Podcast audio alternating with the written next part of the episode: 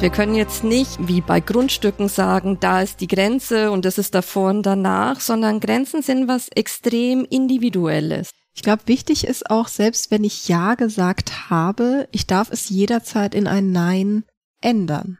Sexuellen Missbrauch oder sexualisierte Gewalt zu erleben, ist was, wo wir davon ausgehen müssen, dass im Schnitt zwei Kinder pro Schulklasse betroffen sind. Hallo und herzlich willkommen zu Moving Minds, der Podcast, der sich mit all den Themen beschäftigt, die dich da draußen bewegen. Mein Name ist Christian Vera, neben mir sitzt die liebe Bell. Hallo Bell. Hi Chris. Und wir sprechen heute über ein ja, sehr, sehr spannendes Thema. Ich bin wirklich gespannt, wo uns die Reise heute hinführt. Wir werden über Grenzverletzungen, Grenzüberschreitungen sprechen im negativen Sinne. Wir werden uns mit der Frage auseinandersetzen, ist das eigentlich okay? Und wir werden auch Themen wie sexuelle Gewalt, sexualisierte Gewalt und Traumata streifen. Also es ist eine etwas ja, heftigere Folge heute mal und wir haben uns dafür aber jemanden ins Boot geholt, die uns ähm, sehr gut durch dieses Gespräch leiten kann, nämlich die liebe Dr. Nicole Chesney-Malau. Hallo Nicole. Hi Chris, schön, dass ich da sein darf. Schön, dass du hier bist. Wirklich vielen Dank, dass du dir die Zeit für uns nimmst, weil es ist ein super relevantes Thema, mit dem wir uns heute auseinandersetzen. Bevor wir in dieses Thema einsteigen, würde ich sagen, stellst du dich doch uns nochmal vor einfach. Wer bist du und was machst du? Mm, ich bin Psychotherapeutin, das heißt, ich helfe Kindern, Jugendlichen, Erwachsenen immer dann weiter, wenn sie irgendwo in ihrem Leben stecken bleiben, alleine nicht weiter wissen, sich belastet fühlen, traurig sind oder eben, wie du gerade gesagt hast, ähm, Dinge erlebt haben, mit denen sie nicht klarkommen. Genau, jetzt haben wir ja ein spannendes Thema heute mitgebracht, nämlich dieses Thema Grenzverletzungen. Vielleicht kannst du uns erstmal mitnehmen, was ist eine Grenzverletzung? Woran erkenne ich das und wie grenzt sich das vielleicht auch wiederum ab von einer Übergriffigkeit? Das ist eine total gute Frage, weil die gar nicht so leicht zu beantworten ist. Wir können jetzt nicht so mm, wie bei Grundstücken sagen, da ist die Grenze und das ist davor und danach, sondern Grenzen sind was extrem Individuelles. Hm. Wir haben immer Übereinkünfte in der Gesellschaft, was man macht und was man nicht macht. Aber die Grenzen, um die es bei uns geht, sind eher die inneren. Was fühlt sich für mich blöd an? Was möchte ich nicht? Wie möchte ich nicht behandelt werden? In welchen Bereichen können denn meine Grenzen verletzt werden? Hast du da so ein paar konkrete Beispiele für uns?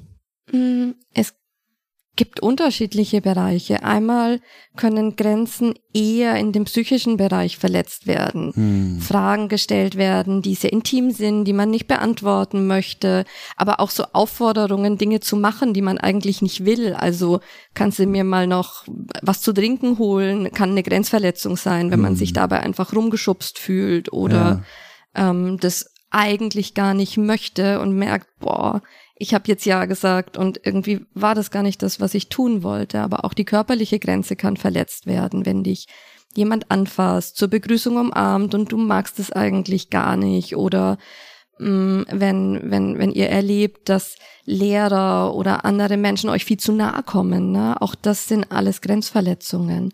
Beschämt werden, bloßgestellt werden vor anderen. Wenn du jetzt sagst, auch beschämt werden oder man merkt, dass es sich nicht gut anfühlt, dann kann ich das ja eigentlich nur so über mein Gefühl herausfinden, oder? Also das heißt, woran merke ich, dass eine Grenze bei mir verletzt wurde, ist, ich fühle mich schlecht? Genau, meistens spürt man innerlich, das fühlt sich irgendwie nicht gut an, es zieht sich im Bauch zusammen, man möchte das eigentlich nicht, ähm, man fühlt sich unwohl dabei, die Handlung auszuführen und ganz häufig merkt man es auch erst danach. Bei vielen ist es so, dass sie danach denken, oh, das hätte ich lieber nicht machen sollen. Hm, das Bild hätte ich besser nicht verschickt oder dem hätte ich lieber nicht zugestimmt, ne? Ähm, dass man danach merkt, ah shit, irgendwie, ja. da ist was passiert, das fühlt sich für mich im Nachhinein gar nicht mehr gut an. Warum ist es denn so, so schwierig für, für uns oder für viele Menschen, ähm, die Grenzen rechtzeitig zu ziehen? Na, das sind vor allem zwei Sachen. Das eine ist Grenzen spüren, ist was, das man lernen und trainieren muss. Ja. Also je öfter ich meine Grenze über, übergehe oder je häufiger ich als Kind zum Beispiel dazu gezwungen werde, meine Grenzen hinten anzustellen, meine Ja. Bedürfnisse nicht wahrzunehmen, umso eher passiert mir das auch später, dass ich einfach Ja sage, ganz automatisch, ohne drüber nachzudenken. Ja. Das zweite ist, dass wir alle unbedingt dazugehören wollen. Gerade in der Jugend ist es so ein ganz, ganz wichtiges Bedürfnis, ne? Normal zu sein, dabei sein zu dürfen, cool gefunden zu werden. Das sind Dinge, die super wichtig sind. Und wenn ich dann was nicht mache oder was nicht möchte, was für andere irgendwie okay zu sein scheint, dann Ja. ähm, komme ich in so einen inneren Druck und denke, ah, vielleicht sollte ich es doch machen.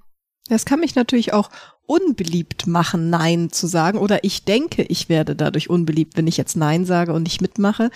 Ähm, was würdest du denn sagen, wenn ich jetzt merke, ich bin plötzlich in einer Situation, die meine Grenze verletzt? Was kann ich dann tun? Also das Wichtigste ist erstmal innezuhalten. Wenn man merkt, man ist jemand, der furchtbar schnell Ja sagt und sich immer wieder in Situationen findet, wo er hinterher denkt, ah, war vielleicht nicht so schlau, kurz innezuhalten, durchzuatmen und sich zu fragen, will ich das eigentlich? Wie fühlt sich das an? Macht mir das, macht mir das Druck? Entsteht in mir so ein Gefühl von, da muss ich was überwinden? Und auch nochmal zu gucken, was sagt mein Bauchgefühl, wenn ich mir vorstelle, dass ich jetzt Ja sage? Mhm. Wie wird's mir danach gehen, nach der Situation? ist ganz schön viel für eine Situation, aber wenn man das immer wieder übt, kriegt man nach und nach ein immer besseres Gefühl dafür. Und ganz wichtig ist es, mit kleinen Dingen anzufangen. Es wirklich ganz klein mal zu probieren, sich vorzunehmen, hey, an der Stelle sage ich diesmal Nein. Und mal zu gucken, was dann tatsächlich passiert. Wie zum Beispiel, hast du da ein konkretes, hast du vielleicht ein, um es ein bisschen greifbarer zu machen, vielleicht einfach? Na, stell dir vor, dir fragt jemand, hey, hast du heute Bock ins Kino zu gehen? Ja. Und du merkst, boah, eigentlich bin ich müde und wollte mich entspannen und wollte Ja. abends einen gemütlichen Abend auf der Couch machen. Absolut. Dann wäre das so eine Gelegenheit zu sagen, du, ich gehe super gern mit dir ins Kino, ähm, heute nicht, wie sieht's denn bei dir am Freitag aus? Okay, also klar. Nein zu sagen, ohne wirklich eine harte Grenze zu setzen. Ja. Ich glaube, wichtig ist auch, selbst wenn ich Ja gesagt habe, ich darf es jederzeit in ein Nein ändern. Absolut, genau. Also, ne, wenn ich dann zwar in meinem Überschwang vielleicht wieder Ja gesagt habe oder aus Druck Ja gesagt habe, weil ich mich nicht getraut habe, Nein zu sagen und ich merke dann im Verlaufe der Aktion oder Aktivität dann doch, das ist es definitiv nicht, was ich will, dann bin ich nicht an mein Ja gebunden. Ich habe jederzeit die Möglichkeit und die Freiheit zu sagen, nein, ich habe meine Meinung geändert. Genau so ist es. Und manchmal sagt man ja auch nur zu einem Schritt Ja und das Gegenüber tut dann so, als wäre damit auch alles andere abgedeckt. Na, man sagt Ja dazu, dass man abends zusammen Netflix gucken will und dann sitzt man zusammen auf der Couch und plötzlich fängt der oder diejenige an, einen vielleicht anzufassen, versucht einen zu küssen. Das sind ja Dinge, zu denen man gar nicht Ja gesagt hat, auch wenn es sich in dem Moment vielleicht so anfühlt, dass man denkt, oh, wenn ich da hingegangen bin, wenn ich mich auf das eingelassen habe, dann muss ich jetzt auch alles andere mitmachen, was der oder diejenige von mir möchte. Und da hast du total recht. Sobald man merkt, jetzt fühlt sich's nicht mehr gut für mich an oder das fühlt sich jetzt gerade nicht gut für mich an, darf und sollte man Nein sagen.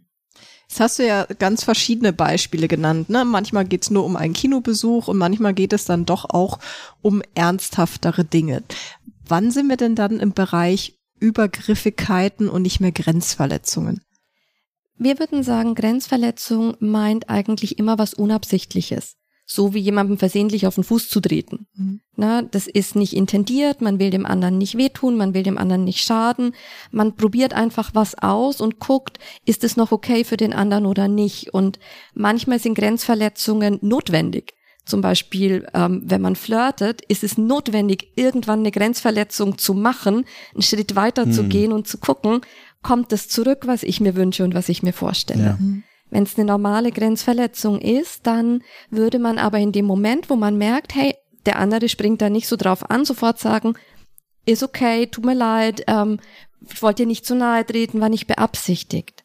Bei einer Übergriffigkeit hat es eine deutlich größere Absicht. Menschen sind bereit, Grenzen wirklich zu überschreiten, aktiv Dinge zu unternehmen, von denen sie nicht wissen oder sogar spüren oder sehen, dass der andere das nicht möchte und machen trotzdem damit weiter. Bei einem Übergriff ist die, die Absicht eine andere, könnte man sagen. Die Absicht hm. eine eher bösartige oder zumindest in Kauf nehmen, dass derjenige das vielleicht nicht möchte. Das heißt, es geht darum, ich weiß, hier ist deine Grenze und ich überschreite diese Grenze mit Absicht, um vielleicht, also um vielleicht mein Bedürfnis zu stillen, vielleicht aber auch um dich zu verletzen, oder? Genau, richtig. richtig. verstanden? Genau. Okay. Und meistens geht es um die Bedürfnisstillung desjenigen. Ja. Ne? Ja. Auch den anderen zu verletzen ist ja irgendwie ein Bedürfnis. Ja, das stimmt natürlich. Hast du Seine eigene Wut recht. abzureagieren Voll. oder. Absolut. Kannst du uns vielleicht nochmal eine Einordnung geben? warum ist es überhaupt wichtig, dass wir uns mit diesem Thema auseinandersetzen? Ich meine, wir hätten auch über können über Fußball sprechen können oder was weiß ich nicht alles, aber wir sitzen, heute, wir, wir, sitzen heute hier und, und sprechen auch über sexuellen Übergriff und sexualisierte Gewalt. Warum ist es denn so wichtig?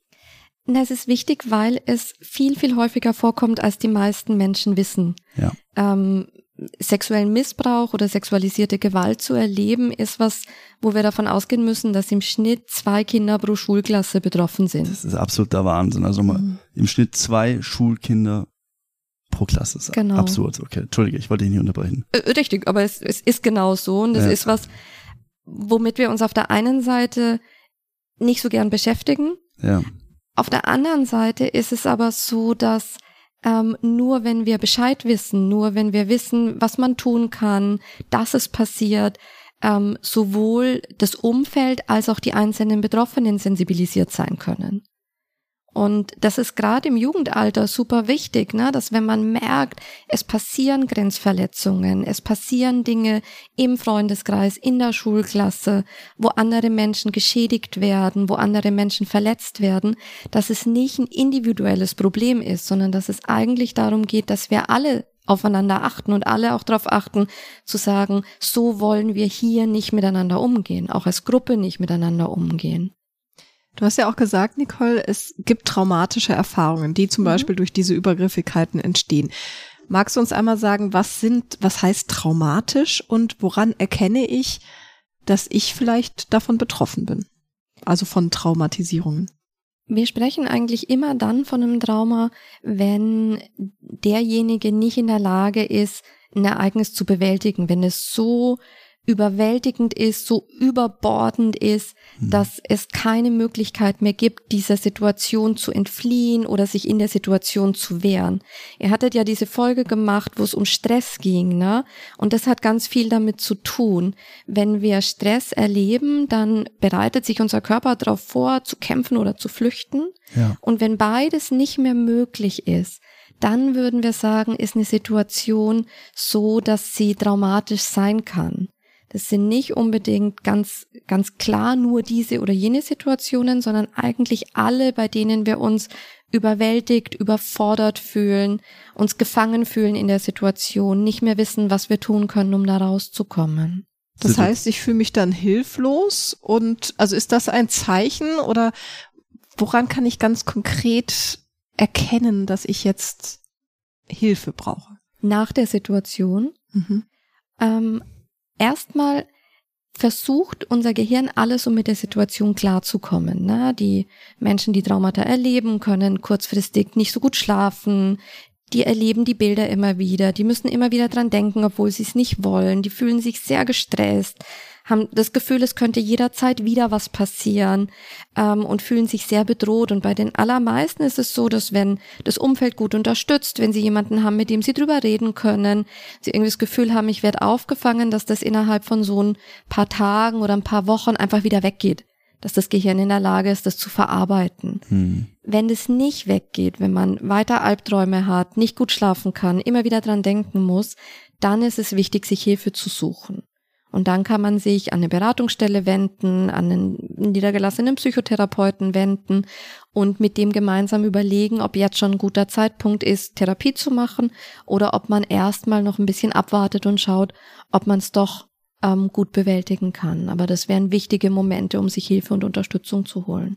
Und es ist an dieser Stelle nochmal zu betonen, es ist absolut normal und wichtig, auch mal Hilfe zu suchen und Hilfe anzunehmen, weil man ist, du bist mit dieser Situation nicht alleine, sondern genau. es gibt sehr viele Menschen, wie wir davor schon besprochen haben, die von Traumatisierungen jeglicher Art, aber zum Beispiel auch sexualisierter Gewalt betroffen sind. Deswegen, es kommt viel zu häufig vor. Es ist überhaupt eine Schande, dass es überhaupt vorkommt. Und du bist da draußen nicht alleine, wenn du davon betroffen bist. Deswegen such dir Hilfe, sprich darüber und wende dich an Menschen, denen du vertrauen kannst. Genau.